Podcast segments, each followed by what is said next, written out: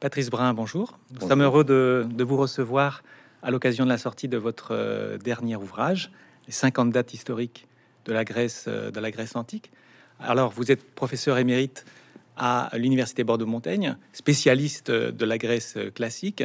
Donc, la première question que j'ai envie de vous poser, c'est de vous demander ce qui vous a motivé pour euh, vous lancer dans l'écriture de ce livre qui est un peu particulier, puisque même s'il s'inscrit dans une tendance disons, actuelle hein, de la réflexion historique sur l'événement, sur la notion d'événement, et que euh, pour d'autres périodes historiques, finalement, euh, euh, un certain nombre de publications ont été faites. Pour le moment, pour l'Antiquité, rien n'avait été tenté. Et donc, voilà, la question que je demandais, c'était, au fond, pour vous, quelle est un peu l'originalité de ce livre?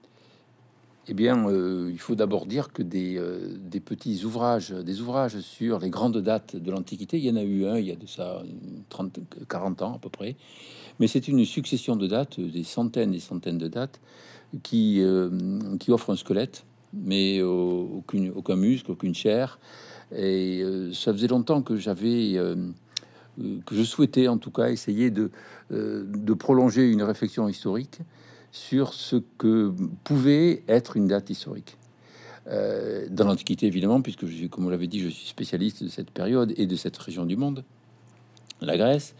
Euh, et euh, j'ai toujours essayé, dans les travaux précédents que j'ai que j'ai engagés, de voir ce que les anciens pouvaient conserver au niveau de la mémoire d'un personnage, d'un événement, d'une situation donnée, et euh, c'est ça qui petit, à petit m'a euh, m'a dirigé vers euh, ce type, ce type d'ouvrage.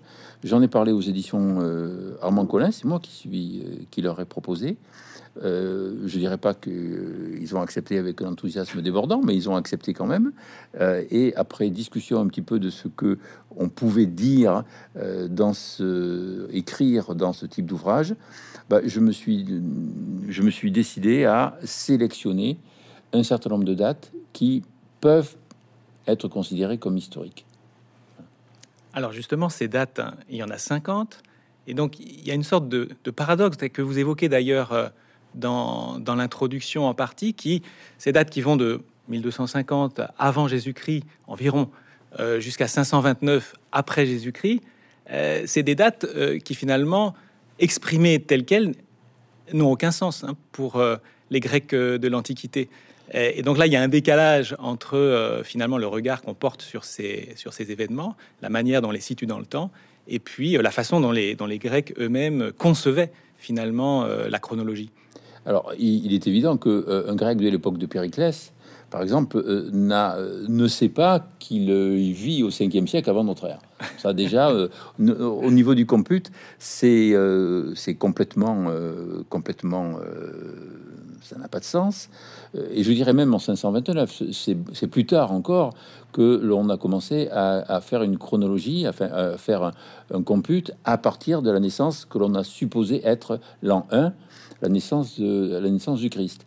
Donc ce sont des dates qui, effectivement, ne correspondent à rien en termes numériques, si je puis dire, euh, dans, euh, dans l'Antiquité. Mais euh, dans ces dates-là, il y en a qui ont paru importantes à certains, aux, Grecs, au moment où ils le vivaient. Je pense par exemple, on en reparlera peut-être, mais comme la bataille de Marathon, par exemple, la bataille de Salamine, des choses comme ça. Il y a des, des batailles qui ont pu paraître essentielles et puis d'autres qui maintenant nous paraissent, euh, importantes, alors qu'elles sont passées, euh, elles ne sont pas, elles sont passées totalement sous les radars euh, des, contemporains. Et évidemment, il y en a qui ne connaissaient pas. un grec de l'Antiquité classique ignore complètement tout de la civilisation mycénienne. Parce que la première date que j'ai choisie, qui est 1250 à peu près avant notre ère, est une date évidemment approximative, et elle ne correspond à aucun événement ne correspond à aucun événement, sinon à ce que l'on peut considérer comme un apogée de la première civilisation grecque connue, la civilisation mycénienne. Mais alors, ce, le décalage dont on parlait tout à l'heure, c'est-à-dire euh, le fait que nous, nous apprenons l'histoire et euh, le, on va dire le grand public cultivé auquel s'adresse cet ouvrage connaît aussi l'histoire euh, par le biais de cette d'une périodisation qui a été finalement décidée créé, inventé après coup. Qu'est-ce que ça finalement a comme implication par rapport à la vision qu'on peut avoir de, ce passé lointain? D'abord, ça, ça, signifie une chose, c'est que toute périodisation est subjective. comme le choix d'ailleurs des dates est subjectif. Euh, pour moi, ça, signifie que bon, les grandes périodes historiques de la, Grèce, on parle de la, Grèce mycénienne, de la Grèce, la Grèce dite des âges sombres, euh, de la Grèce archaïque, de la, Grèce classique, de la Grèce hellénistique, puis de la Grèce romaine. Alors évidemment, là, on fait une, on fait des coupures, euh, on fait des coupures qui sont qui dans l'Antiquité ne signifient rien non plus on n'imagine pas un moment euh, euh, les Grecs dire bon, écoutez, l'archaïsme c'est fini, on va passer à autre chose. Ce sont des choses qui sont strictement impossibles. Mais euh, pour moi, ce type d'ouvrage permet, je dirais pas de, rompre la périodisation, mais d'en trouver de nouvelles, d'en trouver de nouvelles autour de dates qui, encore une fois, ne sont pas des dates butoirs. Dans le lot, il y en a très peu. je dirais pour moi les deux grandes dates butoirs euh, du monde grec, c'est la mort d'Alexandre et euh, la mort de Cléopâtre et, l'entrée de l'Égypte dans le monde romain. Euh, donc finalement, c'est choisir d'autres formes de périodisation avec des événements ou des, ou, des personnages. Parce que pendant trop longtemps, on a fait la chronologie à, à coup de, de bataille euh, jamais décisive et de paix toujours provisoire. Euh, et là, on essaie, j'ai essayé de montrer que euh, un personnage ou la mort d'un personnage ou la vie d'un personnage, comme par exemple la vie de Sappho, pouvait signifier quelque chose dans ce que nous avons conservé de l'histoire grecque. Alors, ce que vous dites, rejoint un, point qui peut peut-être surprendre, euh, on va dire, le lecteur non averti euh, qui ouvrirait euh, votre livre, consacré donc aux, dates de, la Grèce antique. Et finalement, vous évoquez Alexandre, Cléopâtre. Alors, ce n'est c'est ni la Grèce et puis c'est l'époque romaine. C'est-à-dire finalement, le lecteur se retrouve confronté à une, disons, une série de dates dont le champ Hein, finalement, est plus large que ce que le titre paraît indiquer. Ça nous renvoie finalement à ce qu'était ce monde grec euh, euh, de l'Antiquité. Et euh, de ce point de vue-là, vous, consacrez dix fiches, hein, les, dix dernières, à des événements qui, aux yeux de certains lecteurs, pourraient plutôt être davantage rattachés à l'histoire romaine, par exemple. Donc ça montre bien que cette césure dont vous parlez est tout à fait conventionnelle. Et on aurait pu aller sans doute plus loin d'ailleurs euh, dans cette euh, comment dire prise en compte euh, du monde grec à l'époque romaine. Alors on aurait pu. Alors c'est vrai que certains pourront dire que finalement il y a peu de dates de la Grèce dite romaine par rapport à la Grèce dite classique. Ça, c'est tout à fait, tout à fait évident. mais encore une fois, c'est vrai, les choix que, j'ai pu faire sont subjectifs. Donc, on est toujours un petit peu prisonnier de sa formation, de ses recherches précédentes de, de, ses connaissances aussi. Euh, je dirais, je connais euh, moins bien, euh, par exemple, Athènes au troisième siècle de, notre ère que Athènes au quatrième siècle avant notre ère. Donc c'est vrai qu'il y a il y a des choix qui sont faits un peu par nécessité. Mais vous avez cité Alexandre, vous avez cité Cléopâtre, tous deux sont grecs. Ils habitent l'un la Macédoine, qui est limitrophe de la Grèce dite classique, hein, Alexandre parle le grec. Et Cléopâtre, qui vit en Égypte, parle le grec, même si elle, euh, qui est une femme absolument remarquable, parle à la fois également le latin et parle également l'égyptien. Euh, mais elle est de structure familiale grecque. Donc la Grèce, ce n'est pas un pays. La Grèce, c'est, on a dit souvent une civilisation, c'est un monde. Et euh, finalement, ce qui m'a intéressé, ce sont toutes les, les régions où finalement on parlait le grec, et d'une certaine manière, parler une langue, c'est penser. Une civilisation, c'est penser, je dirais, un état d'esprit, et c'est pour ça que euh, je, me suis allé, je suis allé également jusqu'à Syracuse, euh, avec, euh, avec un moment qui m'a paru important, c'est la mort d'Archimède. Et la prise de Syracuse. Euh, mais on, je suis allé aussi à, donc à Alexandrie. Euh, on aurait pu aller effectivement un petit peu plus loin. On aurait pu aller, par exemple, jusqu'en Bactriane, euh, l'actuel, l'actuel Afghanistan, où effectivement il y a des Grecs qui sont installés, qui ont vécu et créé une civilisation originale. Mais bon, on s'arrête à 50. sinon, on, on risque, le risque eût été de, d'allonger de manière euh, inconsidérée euh, cet ouvrage.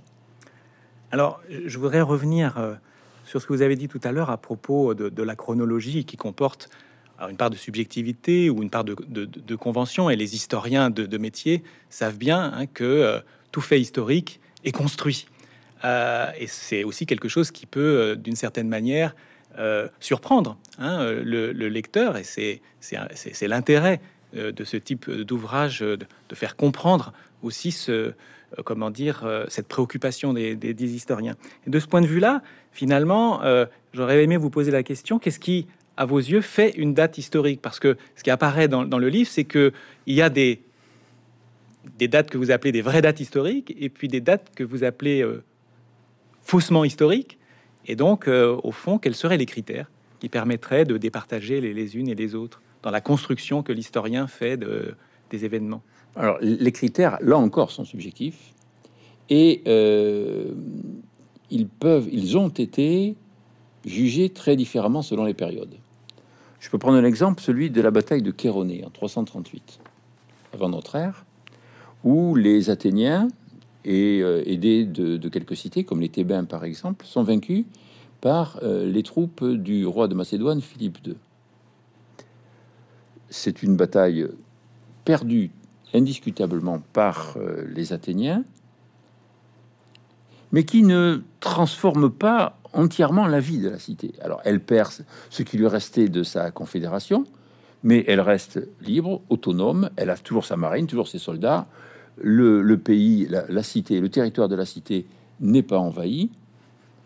Les Grecs, les Athéniens du temps n'ont ont vu une défaite, mais ils en avaient connu d'autres auparavant, et finalement des pires. Mais cette bataille de Chéronée a petit à petit, et surtout, enfin, j'aurais euh, petit à petit, je veux dire, dans l'historiographie contemporaine, considéré comme un point de rupture. Euh, dans, euh, on dire, la première moitié du XXe siècle, on a considéré la bataille de Chéronée comme une rupture absolue avec un avant la Grèce classique, dominée par une cité, notamment par Athènes, et cette bataille qui, d'une certaine manière, détruisait le principe même de la cité grecque. Euh, des, beaucoup d'historiens, des historiens, je dirais, euh, qui dans leur temps ont eu, euh, ont eu beaucoup de succès, comme par exemple Paul Clocher pour l'histoire grecque, a dit que 338 marquait la fin de la cité grecque. Gustave Glotz également.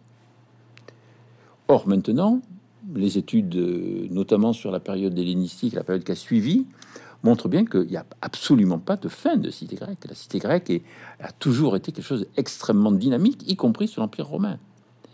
En fait, ce qui change vraiment, c'est que le pouvoir au niveau supranational n'est plus l'apanage d'une cité, ce qui était Athènes ou pour auparavant Sparte, mais maintenant un royaume. Et on en a fait, on en a fait de manière, à mon avis, et pas qu'à mon avis d'ailleurs, artificielle, une, une, rupture absolument essentielle. Donc, ce qui n'était pas du tout une date historique dans l'Antiquité est devenu une date essentielle et historique essentielle, on va dire, de la première moitié du XXe euh, siècle. Et maintenant, elle est redevenue une date certes importante, mais absolument pas une date de rupture. Donc, vous voyez, entre la manière dont dans l'Antiquité et même parmi les historiens contemporains, on a pu voir cette bataille de Chéronée, eh bien, les choses ont beaucoup évolué. Et vous en donnez plusieurs exemples, et il y en a un qui pourrait frapper un peu l'imagination des lecteurs, c'est la mort de Socrate. Ah, euh, euh, voilà, dont vous dites finalement que, d'une certaine manière, elle est, elle est anecdotique. Euh, alors, que ce sont les modernes qui, aux yeux des modernes, pardon, c'est une date qui est souvent quand même mise en avant pour euh, évoquer aussi euh, une rupture hein, avec euh, et cette, on va dire, cette question que les historiens se posent toujours, continuité ou rupture, elle est, elle, est au cœur, elle traverse hein, votre livre. Donc voilà, la mort de Socrate, finalement, est-ce que c'est un non-événement? Alors, pour Socrate, non, évidemment. Pour Socrate, c'est un événement important. pour les Athéniens du temps, c'est un non-événement absolu. C'est même une bonne nouvelle, non? Oui, parce qu'il d'abord il est condamné à mort par un, tribunal euh, populaire après des, après accusation, après défense. Euh, il paie Socrate paie son insolence dans le tribunal, puisque au moment de au moment de où on lui demande quelle peine il mérite, il dit que pour tout ce qu'il a fait, il mérite d'être nourri jusqu'à la fin de sa vie aux frais de l'État. Et euh, il paie aussi d'avoir eu comme élève des, euh, euh, des, personnages sulfureux, Alcibiade, qui a trahi sa cité pendant la guerre du Péloponnèse, ou plus encore Critias, le chef des oligarques de 404-403, qui a, je dirais, fait une, une révolution extrêmement sauvage et cruelle, qui a amené la mort de centaines et centaines de citoyens athéniens. Donc il a payé ça aussi. Mais euh, on voit, on, a des textes du IVe siècle qui montrent que, par exemple, l'orateur Échine euh, dit que le sophiste Socrate a été justement condamné. Il écrit, il écrit ça vers 330. Le sophiste Socrate a été justement condamné à mort euh, et que par conséquent, il faut aussi montrer à quel point finalement la mort de Socrate est passée vraiment est passé euh, de manière euh, tout à fait, euh, oui, vous avez dit tout à l'heure favorable, oui, du monde à, Athènes, mais la personnalité de Socrate et son rôle dans la philosophie occidentale est devenu tel que c'est devenu, à partir du XVIIIe siècle, je dirais, presque le péché original de la démocratie athénienne d'avoir condamné à mort un tel personnage. Alors, évidemment, euh, Socrate a bien été aidé par ses, par élèves, Xénophon et surtout Platon, dont l'apologie de Socrate euh, euh, montre, je dirais, tout le, caractère du personnage et à quel point sa mort peut être considérée comme injuste. Mais on voit des, historiens, et tout à fait des historiens presque contemporains, comme Édouard Ville, dire que la mort de Socrate montre que, oui, après la mort de Socrate, il dit on discutera toujours de la démocratie, mais à Athènes, la lumière a baissé. Et il termine son ouvrage sur le 5e siècle en disant cela. Là, on, a vraiment une date qui, euh, qui n'est pas, euh, qui n'est pas vraiment historique, pourtant que j'ai voulu mettre, mm. parce que elle a été considérée comme telle. Donc là, on, parle de dates considérées comme des dates historiques fondamentales par les, par les modernes. Mais ce que vous montrez bien aussi dans, ce, dans cet ouvrage, c'est que euh, certaines de ces dates qu'on a retenues, elles ont été construites par les anciens eux-mêmes. Alors, euh, ce qui m'a frappé, par exemple, c'est peut-être peut-être influencé par l'actualité, puisque euh, l'année prochaine, comme chacun sait, il y aura les Jeux Olympiques à Paris. C'est ce que vous dites de la date de création des Jeux Olympiques hein, en 776, qui finalement est inventé par les Grecs comme un commencement, alors que finalement c'est quelque chose qui euh, eh bien, euh, n'a pas toujours euh, été pris en compte de la même manière par les Grecs. Non, les, la, date de, la création des Jeux Olympiques comme, comme début, en quelque sorte, d'un calendrier, est date de, du deuxième ou du premier siècle avant notre ère. On le voit très bien avec, avec l'historien Diodore de Sicile, qui écrit à peu près à l'époque de César, et qui date, qui, qui date toutes les années par les Olympiades. Euh, mais euh, ce sont des choses que on ne connaît pas auparavant. Et la création même de, des Jeux Olympiques en 776 est une pure invention. Euh, c'est en réalité, c'est en 476 que pour la première fois, on a voulu, donc juste après la victoire des Grecs sur les, sur les Perses, on a voulu euh, célébrer donc cette victoire à Olympie. Et à partir de là, on a euh, un, historien de l'époque a imaginé une création de trois siècles auparavant. Et euh, cette, cette date-là est une date qui n'a pas d'importance, mais qui, compte tenu ensuite de ce que les, le monde contemporain au 19e siècle l'a perçu, a amené à, la recréation des Jeux Olympiques dans une atmosphère de retour de, de, de des principes grecs, de la civilisation grecque et tout. Et on, voit en 1896 les Jeux Olympiques, les premiers Jeux Olympiques de l'ère moderne, se disputer à Athènes dans une, sorte de comment dire de volonté de retour à euh, une image que l'on se faisait de la Grèce. On le voit très bien, par exemple, avec la course dite du marathon, qui n'a jamais existé dans l'Antiquité. Euh, donc, il y a là des, euh, il y a là effectivement une, vision inversée de ce que je, disais auparavant, avec une date importante pour les contemporains que nous sommes, et qui, dans l'Antiquité, n'avait pas beaucoup elle en avait quand même si elle était considérée comme un point de départ. Sauf qu'elle a, elle a, elle a été inventée comme telle dans un certain contexte parce qu'elle permettait, c'est ce qui apparaît aussi de ce que vous en écrivez, comme un moyen aussi de, connecter peut-être euh, plusieurs commencements, hein. euh, celui euh, de l'histoire grecque et puis celui de Rome, parce qu'il y a aussi ce, on parlait de Diodore de Sicile, il y a, il y a quand même à un moment donné cette espèce de synchronicité qu'établissent les historiens grecs avec euh, finalement euh, ben, l'histoire de la puissance dominante euh, de leur époque. Alors, il est évident que le, fait qu'il n'y ait, ait, que 23 ans d'écart entre 776 et, 776 et 753 n'est certainement pas un hasard. Hein. Mais moi, j'insiste bien sur le fait que on a commencé à compter les années en Olympiade. L'Olympiade, c'est pas la période des Jeux Olympiques, c'est la période de 4 ans euh, qu'il y a entre deux euh, cérémonies olympiques. Euh, et on a commencé à, parler d'Olympiade tardivement, un moment où déjà Rome commence à, régner sur le monde grec. Et il est tout à fait évident que je pense que les Grecs ont voulu, ont voulu montrer qu'il y avait une forme d'antériorité du monde grec par rapport au monde romain. Et, est-ce que on peut considérer qu'il y a comme ça des, moments ou des dates qui ont été des, éléments de, construction, euh, on va dire identitaire pour ce monde grec? Vous nous avez dit, euh, la Grèce n'est pas un pays, c'est une culture, c'est le grec. Et euh, ce qui m'a frappé dans votre livre, c'est que vous rappelez au lecteur, notamment l'illusion chronologique de concernant Homère, par exemple, qui est finalement le, symbole de cette culture grecque et euh, dont les Grecs ne, doutaient pas de l'historicité de l'existence, euh, mais euh, celle-ci a été finalement remise en question par les modernes. Donc on est un peu dans la même logique, peut-être, je ne sais pas, je vous pose la question, des Olympiades, c'est-à-dire finalement fabrique identitaire un petit peu de, on va dire, de ce monde grec par l'invention de, moments charnières au, commencement hein, de leur au fond de, leur histoire, de leur culture, de leur monde.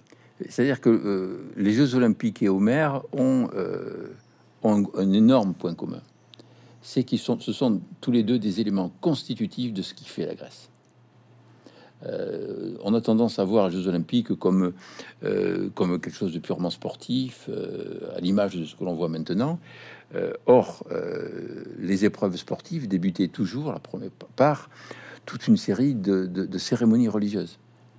Euh, le, les Jeux olympiques, comme tous les autres concours, sont avant tout des cérémonies religieuses en l'honneur d'un dieu, Zeus à Olympie. Euh, et euh, ils sont constitutifs de la civilisation grecque.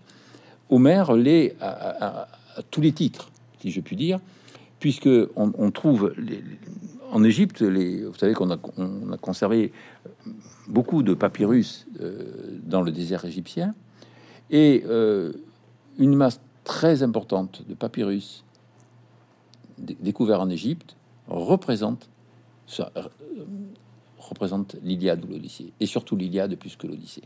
C'est-à-dire qu'en fait, un grec isolé dans le désert égyptien, s'il avait quelque chose à lire, il lisait Homère. C'est pour ça que Homère on ne sait pas du tout l'époque à laquelle il, aurait vécu. Ce que nous savons maintenant euh, par des études philologiques, euh, des études vocabulaires aussi, c'est que il y a au moins 75 ans d'écart entre la composition de l'Iliade et la composition de l'Odyssée, et que de toute façon, nous savons aussi qu'il n'y a pas non seulement donc il n'y a pas un homme euh, qui a fait ces deux œuvres, mais chaque œuvre est probablement l'œuvre de plusieurs poètes. Mais les Grecs, pour les Grecs, il y avait un personne, un homme, c'était Homère. Et, pourquoi ont-ils éprouvé ce besoin finalement d'incarner dans une figure unique euh, finalement euh, l'origine de ces, de, ces poèmes euh, qui, qui, étaient au fondement de leur culture? Eh bien parce que les Grecs ont eu toujours un besoin de personnaliser une chose. De la même manière, on pourrait, pourrait faire une, des similitudes avec la situation des lois de Lycurgue. Lycurgue est un personnage qui sans doute n'a jamais existé, ou en tout cas qui a une grande part de mythe autour de lui. Et pourtant, les Grecs du temps, les Spartiates, mais également les Athéniens, tous les Grecs, étaient persuadés que les lois du Lycurgue étaient sorties d'un homme qui, euh, avec l'aide de, du sanctuaire de Delphes, de, l'Apollon de Delphes, avait rédigé des, euh, rédigé ces lois et les avait données à la cité. Et on pourrait un petit peu dire euh, la même chose pour des personnages plus historiques, comme par exemple Périclès à Athènes. On a un petit peu l'impression que tout ce qui se fait dans la deuxième moitié du, du 5e siècle, ou on va dire dans les années entre 460 et, 430, est de la main de Périclès. Il y a, il y a eu un besoin, un besoin dès l'Antiquité de personnaliser euh, de personnaliser des lois, donc un poème, des poèmes, euh, un petit peu tout. Il y a, euh, je dirais, cette, cette volonté d'identifier un, événement, un, acte, une œuvre à un personnage. C'est vrai qu'il y, a une tendance hein, dans les sources qu'on note quand on les, fréquente un petit peu à focaliser l'attention sur la figure du premier législateur, du premier inventeur. Mais alors, dans quelle mesure finalement, et c'est un petit peu ce que vous venez de suggérer à l'instant, dans quelle mesure le regard que les modernes portent justement sur euh, les, grandes étapes hein, de cette histoire ancienne n'est pas euh, conditionné finalement par euh, ces choix hein, qui ont été faits par les anciens eux-mêmes? Ah ben oui, ils sont forcément conditionnés parce que nous travaillons sur ce que nous appelons des sources, c'est-à-dire des textes, des textes qui ont été rédigés dans l'Antiquité, et euh, évidemment, ce qui était important pour les gens de l'Antiquité, ils l'ont conservé. Mais euh, nous avons parfois, je dirais, quelques, quelques doutes méthodiques sur euh, la véracité de tel ou tel propos qui a pu être écrit. Je pense par exemple à, celui que l'on considère pas vraiment comme un historien, mais plus tard, qui intéresse à la fois le monde grec et le monde romain, qui est à, qui est à l'aboutissement de toute une tradition dans lequel l'histoire et la mythologie se mêlent. Il a, rédigé des, des, euh, des biographies de gens qui n'ont sans doute jamais existé, comme par exemple la vie de Lycurgue. Mais on le voit ici également avec, avec, euh, avec l'histoire romaine. Euh, ce sont des, ces, personnages dont il a écrit une biographie. on est évidemment un petit peu gêné, mais en même temps, ce qu'il a écrit, lui, ne l'a pas inventé. Euh, Plutarque n'est pas un inventeur. C'est un, personnage absolument sincère, mais qui tout simplement écrit avec le matériau que lui-même possède. Et euh, il a effectivement euh, l'avantage que nous avons maintenant, si je puis m'exprimer ainsi, c'est qu'il y a un esprit critique vis-à-vis des, sources, notamment des sources littéraires, qui n'existait pas peut-être, je dirais, jusque dans les années 1850. Euh, la critique historique a démarré vraiment dans la deuxième moitié du, du 19e siècle, où on s'est mis à dire que peut-être que les, euh, les historiens ou les auteurs antiques n'avaient pas forcément raison. Euh, vous savez, il y, a eu, toujours, depuis la Renaissance, on nous, dit, on, nous, dit que nous sommes des nains, les modernes, sur des, les épaules de géants, les anciens. Bon, on a le droit de douter de, de pareilles différences de taille. Et c'est la raison pour laquelle maintenant on est de plus en plus critique. Et la vie du Lycurgue, par exemple, de Plutarque, ne saurait être euh, considérée comme, euh, je dirais, une réalité historique. Mais on pourrait, euh, on pourrait donner d'autres d'autres exemples. Oui, et dans cette, dans cette évolution-là, on tient aussi mieux compte de ce que les auteurs anciens eux-mêmes pouvaient, disons, jeter comme regard critique sur leurs devanciers, hein, puisque les, historiens anciens, certains en tout cas, sont, disons, très critique. On peut penser à Polybe, par exemple. Oui, Polybe ou même, ou même Thucydide. Euh, lorsque Thucydide dit euh, que les événements, la guerre du Péloponnèse qu'il va rapporter, sont les événements, sont l'événement le plus important qui est, qui est connu la Grèce. Bon, euh, c'est pas très très gentil avec Hérodote qui a parlé des guerres médiques. Donc c'est une manière, je dirais, assez peu élégante de, critiquer ses prédécesseurs. Bon, Polybe, effectivement, euh, euh, lui euh, massacre, régulièrement un certain nombre d'historiens de, précédents. et, mais Polybe est un, est, est un auteur vraiment tout à fait, tout à fait original. Je dirais d'ailleurs, il y a un, un historien du milieu du XXe siècle qui l'appelait le colonel Polybe. Donc euh, avec, euh, avec ce que pouvait y avoir de méprisant dans, dans, ce propos. Et, euh, Polybe est un personnage. Bon, je, n'ai pas insisté sur Polybe là, mais j'aurais pu effectivement faire une entrée sur Polybe qui montre bien, je dirais, l'attraction des élites grecques pour le, pour le pouvoir romain. Ah, ça, c'est d'ailleurs peut être considéré d'ailleurs maintenant, il pourrait être considéré comme un traître. Hein. voilà. Donc effectivement, il, il y a une les, Grecs ont critiqué, mais Plutarque aussi critique. Hein. Plutarque aussi critique, notamment, il critique ceux qui ne pensent pas comme lui. Vous me direz, c'est en général le sens de la critique. Hein. Mais euh, Plutarque dit très clairement, je pense par exemple, lorsqu'il euh, il évoque un certain nombre de personnages qui ont, euh, qui ont été, je pense par exemple à l'Athénien Aristide, qui est, qui, est critiqué par Démétrios de Phalère, eh bien, dont nous n'avons plus que des extraits maintenant, euh, il attaque très, euh, très durement Démétrios de Phalère en disant que Démétrios de Phalère s'est trompé. Euh, donc, ils peuvent être critiques, mais disons que les modalités de la critique des auteurs antiques n'obéissent pas aux mêmes critères que, qui sont ceux maintenant que l'historiographie contemporaine nous impose. Alors, les, vous avez choisi de retenir 50 dates. Alors, on pourrait vous demander pourquoi 50. Euh, mais euh, moi, ce que j'ai envie de, vous demander, c'est euh, finalement, parmi ces 50 dates, hein, si vous deviez en mettre une en avant plus particulièrement qui vous semble représentative de ce qu'a pu être finalement, ou qui symboliserait un petit peu cette, cette histoire grecque que les 50 dates que vous avez retenues par ailleurs finalement bah, donnent à voir au lecteur, laquelle est-ce que vous choisiriez de, retenir c'est pas facile, hein, comme que c'est pas facile conviction, mais euh, je crois que celle que je retiendrai, c'est 490, la bataille de Marathon. Alors pourquoi? Alors voilà, pourquoi? Eh Bien parce qu'elle illustre, je dirais, toutes les incertitudes que nous pouvons avoir et toute la complexité de ce que peut être une date historique. La bataille de Marathon, 490 avant notre ère, est une bataille qui, à l'échelle des, batailles de l'Antiquité, est une, est une, bataille de peu d'importance. Euh, on ne sait pas exactement combien il y a eu de morts du côté des Perses, mais nous savons qu'il y a eu 192 Athéniens sur une armée de 9000 citoyens qui sont morts et auxquels on a fait des obsèques euh, extraordinaires. Cette bataille de Marathon, les, les Athéniens l'ont fait fructifier, fructifier euh, d'un point de vue idéologique. Ils ont dit, nous, on a battu les Perses.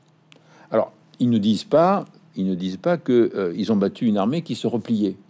Les, Perses ont, débarqué à Marathon dans l'espoir euh, de faire tomber tout simplement les, les Athéniens et de mettre à la place d'Athènes, à la place de, des institutions athéniennes, un tyran athénien d'origine athénienne, Hippias, qui avait déjà été tyran auparavant, et dont on pensait qu'il serait évidemment très favorable aux Perses.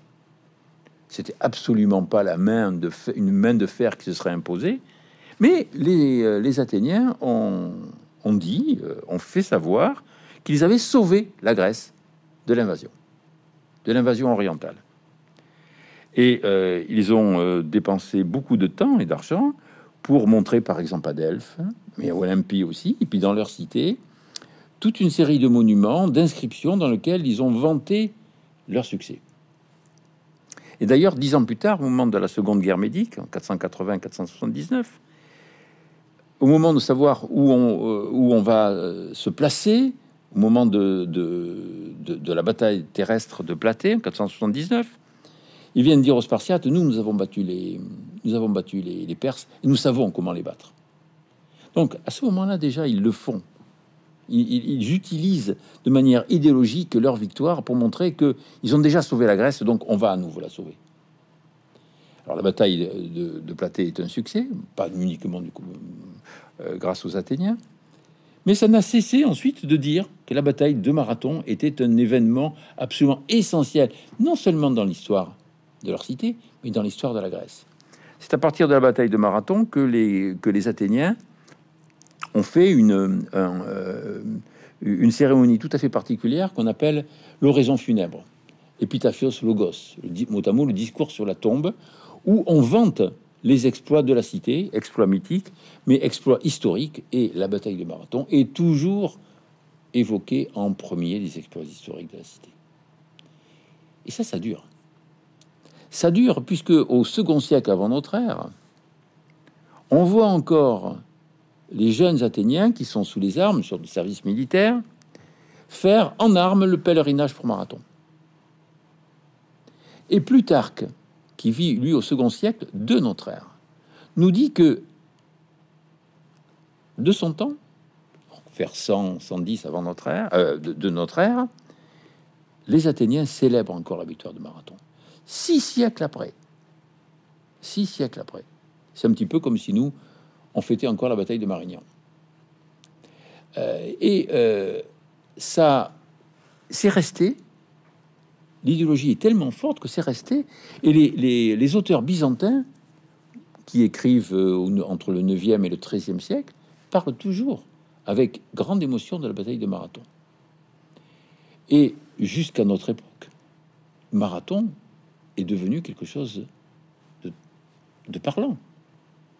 On ne sait pas la bataille qu'il y a eu à Marathon, mais on sait qu'il y a eu une bataille à Marathon. Et on croit d'ailleurs que on croit l'histoire d'un coureur qui est parti de marathon pour, euh, annoncer euh, la victoire euh, aux autorités à Athènes, une quarantaine de kilomètres, et qui serait mort en arrivant. C'est une légende qui, date du troisième siècle de notre ère et qui a été considérée comme vraie pendant très très longtemps. Et c'est la raison pour laquelle cet exploit de marathon, en fait, l'exploit du coureur de marathon est bien plus important puisque il est allé d'Athènes à Sparte en courant pour demander l'aide de Sparte. Plus de 200 km. Il n'en est pas mort, puisqu'il a fait l'aller-retour. Donc, en fait, euh, il y a une, invention absolue qui a été prise, je dirais, pour argent comptant par euh, les, historiens. Et au XIXe siècle, on a cru vouloir refaire la bataille de Marathon en euh, faisant cette course, en donnant cette course d'une quarantaine de kilomètres entre le site de Marathon et le, stade, le stade olympique d'Athènes. Et d'ailleurs, aux Jeux olympiques de 1996, le marathon est parti de marathon. Il est parti de marathon et le circuit passait devant le champ de bataille de marathon. Autant dire que ce mythe antique est resté ancré dans nos mentalités, alors que, encore une fois, Marathon n'a pas sauvé la Grèce, mais a sans doute sauvé Athènes, et puis permis, je dirais, de se créer un joli petit matelas idéologique. Donc une date emblématique pour les Donc Grecs. une date emblématique pour les Grecs. Mais une date emblématique aussi de la manière dont les historiens doivent se méfier des dates emblématiques. Exactement, une date emblématique pour de fausses raisons. Pour de fausses raisons historiques. C'est pour ça que cette bataille me paraît tout à fait... Cette date de 490 me, passait, me paraît euh, tout à fait intéressante, je dirais, sur les ambiguïtés de ce que, peuvent, de ce que peut être une date historique. En tout cas, elle est tout à fait euh, révélatrice hein, des réflexions et euh, des présentations qu'on trouve dans cet ouvrage. Merci beaucoup, Patrice Brun, pour euh, toutes ces explications.